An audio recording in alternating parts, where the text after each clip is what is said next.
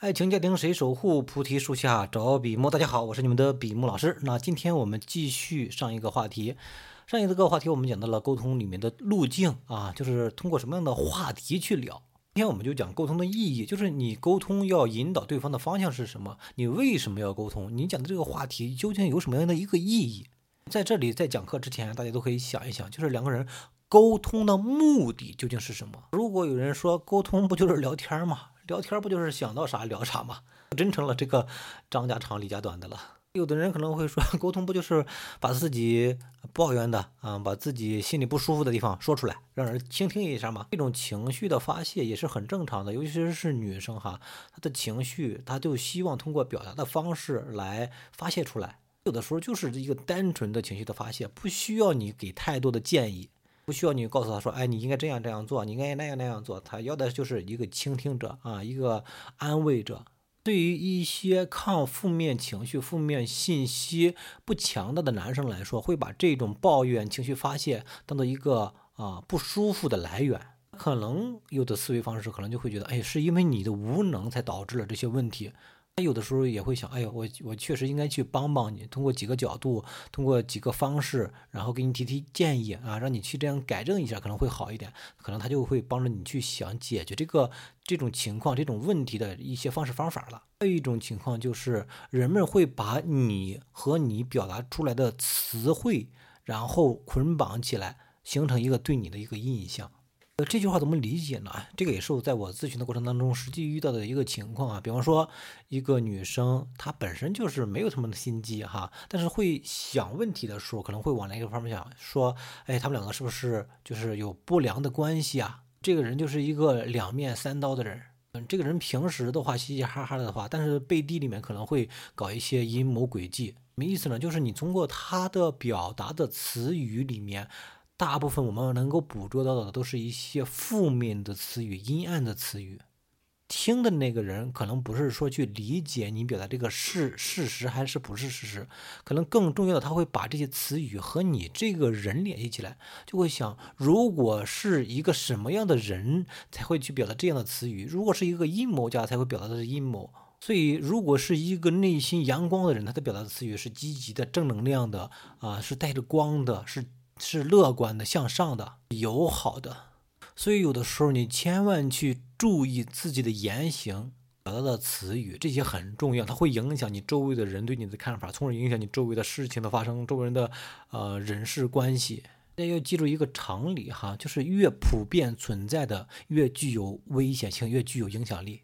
比方说一日三餐，它对我们的影响就会很大。比方说我们呼吸的空气，它对我们的影响就很大。比方说我们常喝的水，它对我们的危险影响就很大。比方说我们人只要活着，就要有沟通，就要说话。你说的话对你的影响也很大。如果你说的话具有质量、具有启发性、具有能够让对方心里的需求得到满足的能力，人家花钱都愿意听你说。对于说话，所以沟通本身都可以成为一个职业。比方说，我们看的这个岳云鹏的相声，比方说我们看的这个宋小宝的小品，说再说我们啊直播里面的一些啊主播，都是靠靠说话表达去影响、去赚钱，成为一份事业。再比方说一些总统，对吧？姓特的一些一些一些总统，他的表达、他的沟通也会给他带来好的一面，也会给他带来不好的一面。对于我们普通人来说，我们的沟通也至关重要。和你的人际交往，比方说你的同事关系，你的和自己的父母的关系，和自己的孩子的关系，和对方的父母的关系，和自己的伴侣的关系，都会影响深远。一个人能不能追到女孩子，或者是一个女孩子能不能追到一个很好的男朋友，都是和你的沟通有关系的，和你的表达有关系的。那好了，我们讲了这么多，大家也思考了沟通的目的究竟是什么，沟通的意义究竟是什么？那我们今天就直接开始讲。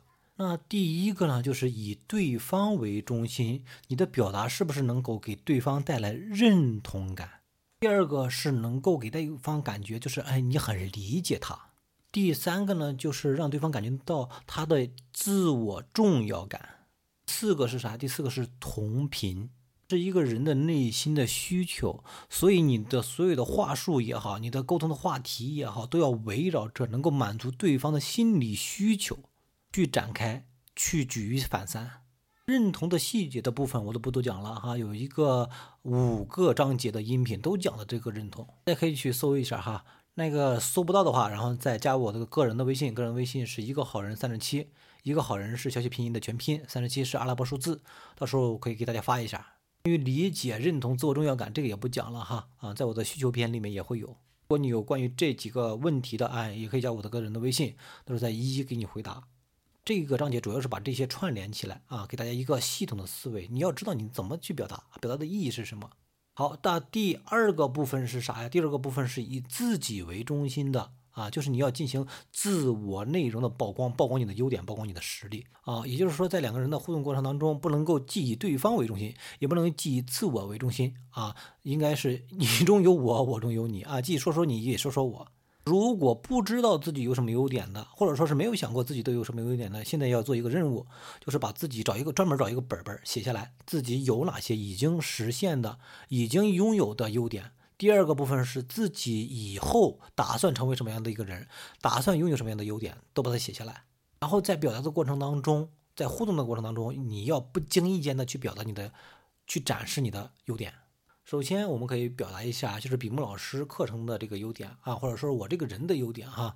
首先呢，就是比木老师是一个谋略型的这样一个类型，所以在出方案的时候、出点子的时候、出挽回的思路的时候，会有各种各样的这种谋略型的、战略型的啊、谋布局型的这种挽回的策略在里面。啊，所以如果我现在成立了自己的公司，想去做大做强的话，又要有张飞、关羽、诸葛亮。比方说，我们有做这个情感直播的啊，做这个短视频直播的啊，都可以成为我们的合合作伙伴。那如果有做运营的，也可以成为我们的合作伙伴。第二个是啥呀？第二个就是我们的使命是希望通过有才能的、有共同志同道合的一些朋友，然后大家一起来做一个事情。把整个的中国的家庭的这种家庭关系、夫妻关系来进行一个改变，让大家不会因为误会而产生更多的分歧，产生更多的这种裂痕。要知道，孩子其实是父母的复印件。我们也希望通过改善中国家庭夫妻之间的关系、情侣之间的关系，来让我们的下一代更好。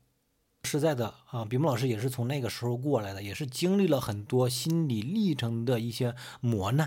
相当于凤凰涅槃吧，啊，就是重生了啊，所以是希望把这个能力啊交给更多的人，让更多的人受益。呃，最为重要的一点就是什么呀？我们会很包容，同时呢，我们也会希望大家一块儿把蛋糕做大，然后再分蛋糕啊，而不是你争我抢或者是鱼儿我诈啊。大家有能力发发挥能力，有技能发挥技能，谋略发挥谋略。我们也通会通过合作伙伴啊。工作室啊，或者是这个股权呐、分红啊，啊，我们会通过各种各样的这种合力的方式，让每一个出力的人都能够获得相应的收益。所以在佛家里边，我们讲的就是啥呀？讲的就是我们是在做一个法布施，让更多的人接受正确的观念。我们是在做无畏布施，让那些迷茫中、焦虑当中怎么办的人看到希望。当然，我们也会做财布施，就是我们一定会去做。啊，我们现在也在做，就是做一些公益啊，在讲自我的这个信息、自我曝光的过程当中，大家可能也能够去体会到自我曝光的重要性。也就是说，你和你的挽回对象，或者是你的伴侣，在沟通的过程当中，也要进行这种自我的曝光。好了，沟通的意义的第三个部分是什么呢？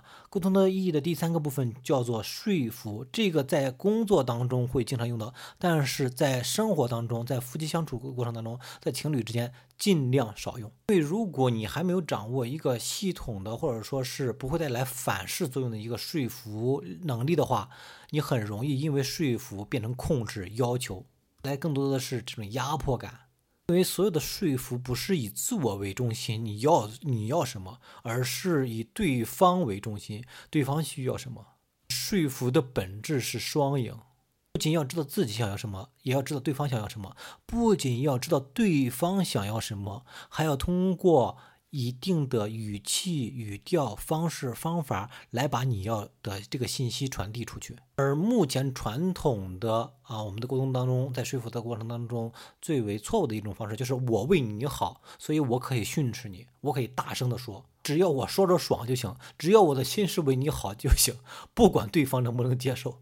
这种方式，我相信在座的各位都遇到过啊，本人也遇到过啊。好了，关于沟通的意义这个三个部分，我们再做一个总结。第一个就是以对方为中心，去满足对方的自我重要感、认同、同频啊理解。第二个部分就是以自我为中心的进行曝光，实力的曝光、优点的曝光。第三个部分呢是进行这种说服。其实，在说服，如果你想去学说服的话，可以去听我其他已经录制好的音频哈。说服力这块我讲了得有六个音频，我保证大家肯定没有听过啊，一定是没有听过的。一定没有听过，是因为这是比木老师的原创。当然了，我们也非常有一个好消息告诉大家啊，就是我们的原创的著作的音频的版权已经拿下来了，同时呢也被喜马拉雅收制为黄金级的内容。所以，如果以后有想去做音频传播，想去做自己的音频，或者是想去和我们一起合作的啊，都可以找我来做这种加盟合作伙伴，我会把音频的授权授权给你。如果说你在找我的音频的过程当中没有找到，你可以加我的个人的微信，个人的微信是一个好人三十七，一个好人是小写拼音的全拼，三十七是阿拉伯数字。好，今天我们的课程就到此结束，谢谢大家的聆听，拜拜。